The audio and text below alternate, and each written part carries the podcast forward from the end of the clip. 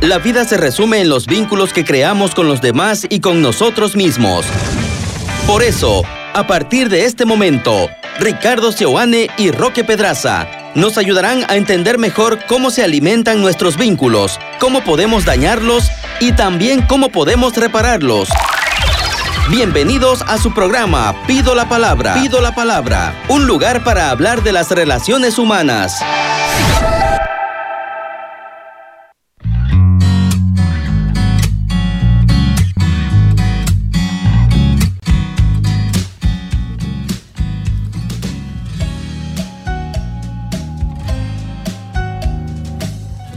Muy buenos días, queridos amigos, queridos hermanos, sean ustedes bienvenidos a su programa Pido la Palabra. Ricardo Seoane, quien les habla, los estaremos acompañando junto con mi amigo y colega Roque Pedraza. Estamos en el segundo programa de esta serie sobre depresión. Hemos hablado en el anterior episodio sobre cómo entender la depresión, cuáles pueden ser sus bases familiares. Hemos hablado sobre algunos síntomas y eh, cómo la vamos eh, experimentando y cómo la vamos viendo para entenderla mejor. En este segundo episodio hablaremos sobre la depresión y las posibilidades de tratamiento. ¿Cuáles son aquellas cosas que sabemos que al día de hoy suelen ser útiles para salir de la depresión. Por supuesto, este programa es muy útil para usted que podría estar pasando algún episodio depresivo o quizás va teniendo ya hace un tiempo eh, estos síntomas depresivos o como también para usted que está cercano a una persona que pasa por algún eh, episodio depresivo. Si bien en el último programa hablaremos específicamente sobre elementos y herramientas para la persona que acompaña a una persona en depresión. Sin embargo, por supuesto, tener el conocimiento sobre los tratamientos útiles para la depresión pueden ser eh, muy importantes tanto para el que la pasa como para aquel que está cerca del que la pasa. Así que sean bienvenidos una vez más. Vamos a arrancar. En este momento es importante hablar de depresión y tratamiento, como bien hacía referencia Ricky hace un par de segundos atrás, pero antes de hablar de tratamiento necesitamos diferenciar los eh, diferentes niveles, vamos a decirlo así, de, a lo que vamos a llamar depresión. Y es que el tratamiento va a depender mucho de eso, realmente. Eh, por ejemplo, no es lo mismo un episodio depresivo, un estado depresivo y un trastorno depresivo. El episodio depresivo es aquel momento en el cual uno, por ejemplo, empieza a sentirse triste de la nada en algún momento del día, como que tiene pocas ganas de hacer las cosas, quiere estar simplemente durmiendo, no, está motivado, le falta ganas y un par de horas después eso pasa, un par de minutos después eso pasa o al día siguiente termina termina disolviéndose por sí solo. ¿no? Vamos a llamar eso un momento depresivo. No vamos a llamar de episodio porque la palabra episodio de pronto puede ser, eh, eh, en, manuales psiquiátricos, tener otra connotación. Vamos a hablar un momento depresivo. ¿sí? Un momento depresivo. Muy similar a un momento de tristeza, que uno no entiende muy bien, o un momento de tristeza que uno que a uno le visita, ¿verdad? Y se siente a veces como una punzadita en el corazón, ¿no? Eso es un momento depresivo. Un estado depresivo viene a ser como eh, de un periodo más largo, no es de un día para otro ni de un par de horas, este, dura importante, una importante cantidad de días, incluso hasta semanas, porque eh, lo que ocurre es que, mm, no sé, terminé con mi pareja, eh, falleció un familiar, aconteció algo dentro del contexto pues, de, de la, de la vida personal, o estoy en una etapa de mi vida diferente, empecé a ser mamá, o me jubilé, eh, y hay cosas y cambios muy importantes dentro de mi vida que me generan cierto estado depresivo, pues más más caracterizado un poco por la nostalgia de no estar siendo lo que antes hacía o no estar teniendo la vida que antes tenía. Y bueno, el trastorno depresivo de pronto es distinto porque ya estamos hablando más de un, un, esquema eh, más desarrollado, de más larga data, con una historia familiar fundamental. Y aquí no tiene que haber necesariamente un evento que la detone, un evento que la, que la, que la, active, aunque sí, seguramente las personas con trastornos depresivos son más susceptibles a ciertos eventos como los que comentábamos cuando hablábamos de estados depresivos. Lo cierto es que el estado depresivo o el trastorno depresivo se mantiene eh, en cierto nivel en una buena cantidad de tiempo. Es decir, personas a las que les cuesta realmente entrar en ese estado de motivación y de alegría de la vida, eh, por lo general suelen tener un estado de ánimo más bajo y los pocos picos que tienen suelen ser picos para ellos muy altos, pero para el grueso de personas relativamente bajos. ¿no? Entonces serían como esas tres características. Un trastorno depresivo es algo más estructurado, más difícil pues, de, tratar y, con más paciencia en el transcurso del tiempo. Un estado depresivo sí, hay, sí necesita un, un tratamiento, por lo general circunstancial por lo que está pasando. Y un momento depresivo, por lo general, suelen ser situaciones que uno puede tratar consigo mismo y entender qué es lo que puede hacer en ese momento. Es importante decir que indistintamente cuál de estos tres tipos de niveles quizás de depresión eh, se pueda experimentar, aunque no sé si llamar depresión a la primera, digamos, que pudiesen ser como momentos de tristeza simplemente, bajones, dicen muchas personas, pero, eh, pero igual, ya no importa si es un bajón eh, que, que, estoy teniendo un par de días o si ya llevo más, más tiempo a partir de lo que me pasó, o bueno, vengo muchos años con esto, buscar ayuda siempre es una buena idea. Es algo importante de decir, ¿no? Siempre que yo estoy experimentando que esto es más grande que mí, que esto me supera, que no estoy pudiendo saber bien cómo lidiar, qué hacer. Busco consejos, ayudas, leo libros, veo videos. Sin embargo, aún no puedo salir de este espacio en el que estoy. Por supuesto, ese es el momento ideal para buscar ayuda. No busque ayuda cuando ya ha pasado demasiado tiempo, no busque ayuda cuando ya está muy avanzado en la cuestión. Busque ayuda a tiempo y esto es una cosa importante. Y si de buscar ayuda se trata, eh, pues bueno, podemos hablar como distintos tipos de tratamientos efectivos que se han podido evidenciar en el, en el transcurso eh, del tiempo, ¿verdad?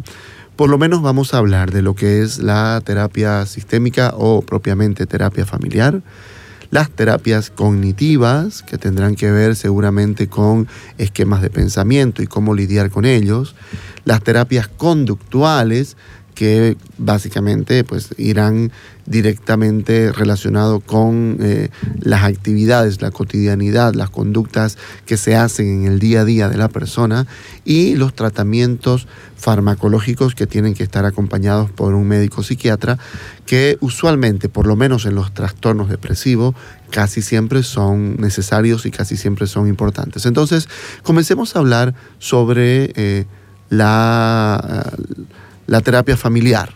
¿no? Eh, en la terapia familiar es muy importante, a ver, normalmente, como decíamos en el episodio anterior, la terapia familiar eh, nos ayuda probablemente a reparar, reparar esquemas familiares donde la depresión se ha podido instalar. Cuando ese esquema familiar es de, usualmente, de mi propia familia de origen, mi papá, mi mamá, mis hermanos, y este contexto es posible de tenerlo en las sesiones, por supuesto que se lo promueve, por supuesto que se intenta empezar a hablar de cosas que no se han hablado, empezar a decir cosas que siempre se suponieron, pero que se supusieron, pero que al final no, no se terminaron de, de conversar, de compartir, y empezamos a desarrollar como ajustes en, ese elemento, en esos elementos de la familia que le permitan a la persona que ha desarrollado la depresión sentirse, por ejemplo, que existe, si es que ha tenido, como decíamos la anterior vez, un tipo de familia donde básicamente los papás se desentendieron de él, aunque los papás ni se dieron cuenta, quizás.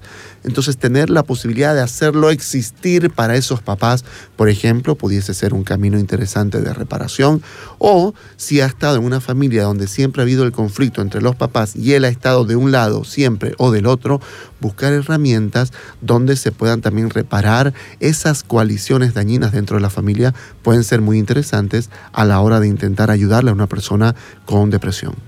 Muchas veces el adulto con depresión refiere haber venido de un esquema familiar donde la mamá, por ejemplo, o el papá eh, los han tenido muy jóvenes. Y dentro de toda esa juventud y esa carencia o esa dificultad para hacerse cargo, para ser el adulto cuidador que pudieron haber sido, delegaron estas funciones a los abuelos y muchos de estos niños cuando les toca pensar con quiénes han vivido y, con quiénes debieron vivir y si es lo mismo o no es lo mismo, ponderan esta situación diciendo, eh, mi mamá era como mi hermana mayor, mi papá era como mi hermano mayor.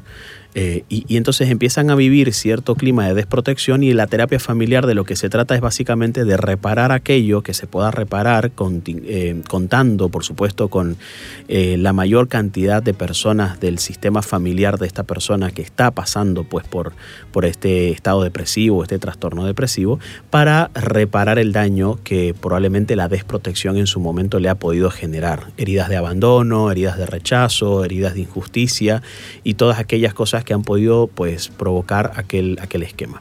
Luego las terapias cognitivas, de pronto... Perdón, antes de avanzar un poquito, y no, con las disculpas de caso, vos y yo somos terapeutas familiares, así que bueno, la terapia familiar nos va a, claro. a interesar quizás un poquito más, para también decir que muchas veces... también es muy útil trabajar con la esposa o el esposo de la persona depresiva y con los hijos. ¿no? Sobre todo porque claramente si se ha desarrollado ya un trastorno depresivo o un estado depresivo que ya va durando un buen tiempo, decíamos la distimia la anterior vez, ¿verdad?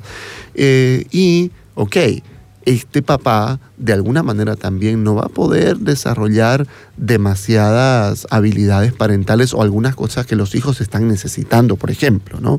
Y tendrá casi siempre una pareja que sea la superayudadora, una pareja que lo sobreprotege de alguna forma, que lo cuida en extremo porque no quiere, por ejemplo, aparece la cuestión del miedo a que si está tan triste, tan triste, un día pueda quitarse la vida, por ejemplo. Entonces, estos temores hacen que la, pareja empiece a ser demasiado protectora al punto que la persona depresiva siente que él por él mismo no puede hacer nada. Entonces, también con la esposa y los hijos se pueden hacer trabajos interesantes para ayudarle a la persona, ¿no? Bajo la idea de que no se puede cuidar si no se fue cuidado, si no me he sentido cuidado, muchas veces la génesis de la famosa depresión postparto es esa, es decir, tengo un hijo, pero siento que me falta capacidad para cuidarlo.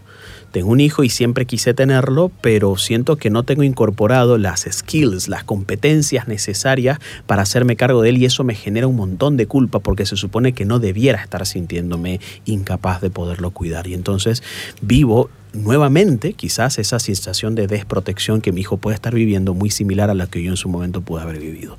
Y eso se lo tiene que reparar familiarmente de alguna forma, tanto con la familia de origen como la familia creada.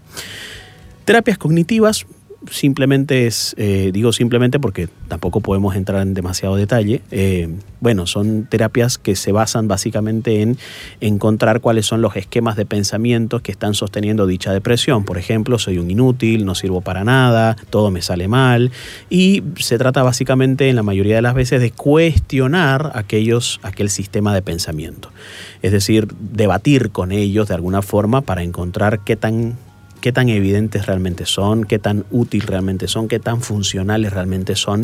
Y bueno, las terapias cognitivas apuntan fundamentalmente a eso, ¿verdad? Apuntan pues a, eh, poder cuestionar los pensamientos, a tener la capacidad de reestructurarlos a nivel del pensamiento, porque eh, consideran que cuando se cambia el pensamiento se puede cambiar la emoción que la subyace o la emoción que la contiene. Con relación a las terapias conductuales, este, sin, mucho más que decir, pues básicamente va a tratar de ayudar a la persona a entrar en activación en el día a día. Es decir, van a ayudarles a las personas a poder tener una rutina, poder hacer ciertas cosas, porque estas se basan bajo la consigna de, en lugar de esperar a tener motivación para hacer las cosas, hacer las cosas y vas a llegar a la motivación. Y ese es un tratamiento que, ha sido bastante efectivo en muchos sentidos, porque bueno, muchas personas con, con estados depresivos o con trastornos depresivos instalados suelen tener tener dificultades para hacer las cosas que les toca hacer en el día. Entonces las terapias conductuales te van a ir ayudando probablemente a entrar en el día a día, a entrar ordenadamente en dicho día a día, a guardar las energías suficientes, a poderla eh, poner en marcha o aplicar pues en, acciones que, que, tu vida necesita. Necesitas limpiar tu casa, necesitas acudir a tu trabajo, necesitas hacer ejercicio, necesitas compartir con los tuyos y todo ese orden, el terapeuta conductual pues te va a ir ayudando a esquematizar lo mejor posible eso en la medida en que vos te vayas sintiendo preparado para cada una de las cosas. En, cuanto al tratamiento farmacológico, han habido también bastante investigaciones y todo el tema de las neurociencias es una de las cosas que más han avanzado en, estos tiempos, ¿verdad? Y pues bueno, ¿no? Por ejemplo, se ha estudiado el cerebro de, una persona depresiva y bueno, claramente empiezan a haber, por ejemplo, eh, una... Mm, suele haber como menos eh, interconexiones, por ejemplo, ¿no? entre, entre hemisferios en el cerebro, o empiezan a ver que eh, algunos grandes neurotransmisores también están como muy, muy bajos, por ejemplo el cortisol, ¿no? Y entonces aparece el tratamiento farmacológico casi siempre, como decíamos, ligado a los trastornos depresivos, a personas que llevan por mucho tiempo, por muchos años, que no tienen ya un, norte de decir ni por qué estoy así, ni cómo hago para salir. Casi siempre acompañar eh, con alguna medicación suele ser eh, muy, muy importante. ¿no? Pero claro, nosotros tendríamos que decir que el medicamento por sí mismo no es mágico, ¿no? Es un elemento más, pero pensar en que solamente tomar la medicación va a ser suficiente para salir de la situación en la que se está, casi siempre no es tan así. Normalmente se necesita tener ambas cosas, una psicoterapia y una, un tratamiento farmacológico eh, eh, que vayan de la mano. Algunos psiquiatras, por ejemplo, están formados en ambas, es decir, tienen todo el tema de la medicación y la cuestión médica y al mismo tiempo desarrollan y están formados para la psicoterapia. Y en muchos casos, pues no, el, psiquiatra acompaña la medicación y aparte un terapeuta de cualquiera de estas ramas que hemos dicho, desarrolla o acompaña la eh, la psicoterapia. ¿no? Si usted se pregunta por dónde empiezo, si empiezo con psiquiatra o empiezo con psicólogo, nuestra recomendación siempre será que primero empiece con un tratamiento psicoterapéutico iniciándose eh, y que sea su propio terapeuta, ya sea terapeuta familiar, terapeuta cognitivo, terapeuta conductual o cualquiera sea pues la, rama de, que, esté tratando, eh, que sea quien valore la posibilidad de incluir en el tratamiento el tratamiento farmacológico. Es decir, eh, muchas veces somos nosotros los que sentimos cosas y decimos necesito medicación, pero muchas veces eh, esto es importante validar, esta opinión es importante validar con el propio terapeuta para decir, oye, mira, este, me pasa esto, no puedo dormir, no puedo comer, no, no será mejor incluir alguna especie de tratamiento farmacológico, acompañamiento psiquiátrico, ¿qué pensás? Si uno le dice abiertamente a su propio terapeuta aquello, si es que el terapeuta no le dijo hasta ese momento del tratamiento, sí es importante que lo puedan valorar juntos para contemplar la posibilidad de incluir al tratamiento el tratamiento farmacológico. la medicación no es el tratamiento en sí, pero sí puede ser incluido de forma estratégica en el mismo. Otro punto, avanzando en, ah, digamos, serían como pensar en, esquemas de pensamiento, ah, digamos, en cuestiones entre cognitivas y emocionales. No, no pusimos la cuestión emocional, Roque, como, como terapia emocional, porque bueno, no existe algo así que se llama...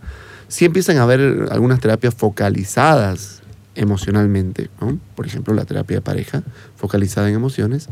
Sin embargo, por supuesto, eh, evidentemente, empezar a explorar qué siento, cómo me siento, qué pienso, de, mi pasado, de mi presente, y qué mezcla empiezo a tener entre estas cosas empieza a ser muy importante. En esa cuestión, en esa, ah, en esa red entre pensamientos, sentimientos, emociones, eh, por ejemplo, es muy interesante lo que ya decías vos de cuidar o pensar qué tan cuidado me siento en el día de hoy o, qué tanta necesidad de cuidado tengo todavía. Una cosa importante, hablando terapéuticamente, eh, es pensar en nosotros siendo niños. Pensar en, el, en las heridas de la infancia, pero no en términos de volver hacia atrás y volver al pasado y rebuscar lo que viví, lo que me hicieron. No, no. Es ver qué en el presente todavía estoy viviendo. Recientemente conversaba con una persona que me decía, quiero separarme, ya no aguanto más, no doy más, no, no, no, no quiero más, no quiero más, pienso solamente en seguir y me siento mal, me siento mal, no quiero. Y cuando yo buscaba ok, conversemos, ¿qué es lo que te pasa? ¿Cómo te sentís? No, no, no, no quiero nada, no quiero hablar, me siento mal, quiero separarme, lo único que quiero es separarme, ¿sabe qué? Lo único que quiero en mi vida es paz. Entonces yo le dije, bueno, mira, yo lo que noto es una actitud infantil. Por ejemplo, la actitud del niño que dice, no quiero, ¿por qué? ¿Por qué no? ¿Por qué no? No quiero, no quiero, no me gusta, ¿no? Entonces, es como cruzar la calle con los ojos cerrados y decir, no me va a pasar nada, no me va a pasar nada, lo único que quiero es cruzar, ¿verdad? Sin embargo, qué importante es pensarnos, ok, ¿por qué no estoy pudiendo hablar de esto? En mi vida se me ha hecho fácil o difícil hablar de lo que siento. ¿Cómo, cómo, me, cómo me veo a mí mismo? Y si todavía tengo algunas uh, heridas infantiles que me repercuten al día de hoy, de manera de que algunos comportamientos míos al día de hoy todavía son infantiles. Entonces, por ejemplo, ¿qué tan cuidado me siento. Y tengo que pensar en mí mismo como ese niño al que le faltó cuidado y que quizás todavía está en mí, todavía me lo demanda, todavía me, me hace sentir que nadie me cuida, que nadie me protege, que nadie me acompaña, que estoy solo en este mundo y tengo que lidiar solo y ya estoy grande y ya nadie más me va a volver a cuidar. Ya perdí la oportunidad de ser niño y que me cuiden y de pronto ahora ya soy adulto, ya sé que nadie me va a cuidar y esto puede estar muy alojado ahí en, en, entre los pensamientos eh, y los sentimientos de una persona. Entonces, empezar a explorar, empezar a hablar al respecto y por ejemplo, llegar a reconocer necesito protección, necesito cuidado, puede ser una herramienta y un elemento muy importante para poder avanzar y luego también, obviamente, empezar a cuidar a los que yo tengo que cuidar. Las personas que están afrontando un episodio depresivo, un estado depresivo, un trastorno depresivo, por lo general eh, viven su vida eh, rechazándose continuamente. Y creo que es importante entender la forma en cómo ese rechazo hacia mí mismo comenzó.